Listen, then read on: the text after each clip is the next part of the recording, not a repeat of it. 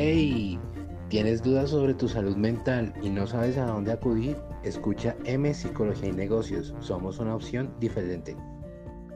Hey, hoy vengo con uno de mis temas favoritos.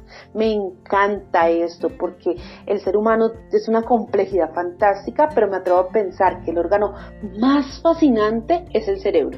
¿Sabían que es la primera célula en autogestionarse y por supuesto la última en apagarse? Es el centro de operaciones de todos los sistemas del cuerpo humano y además, a diferencia de los otros órganos, el cerebro se desarrolla después del nacimiento y continúa su evolución a lo largo de la vida. Es por eso que cada etapa del ser humano está altamente relacionada con el desarrollo o deterioro neuronal.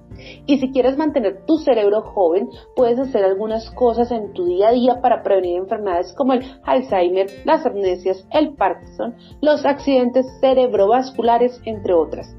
¿Sabes qué puedes hacer? Puedes contar de 3 en 3 empezando en 100 y terminando en 0.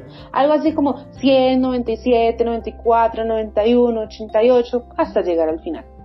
Para los niños y los estudiantes que dicen que no se pueden concentrar, es súper efectivo colorear preferiblemente mandalas en rojo y verde. Esto estimula la conexión entre los hemisferios.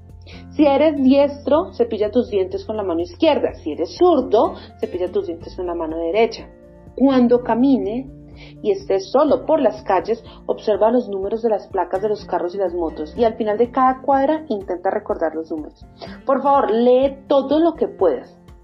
Escribe lo que tú sientes en el día o lo que entiendes de las cosas que lees.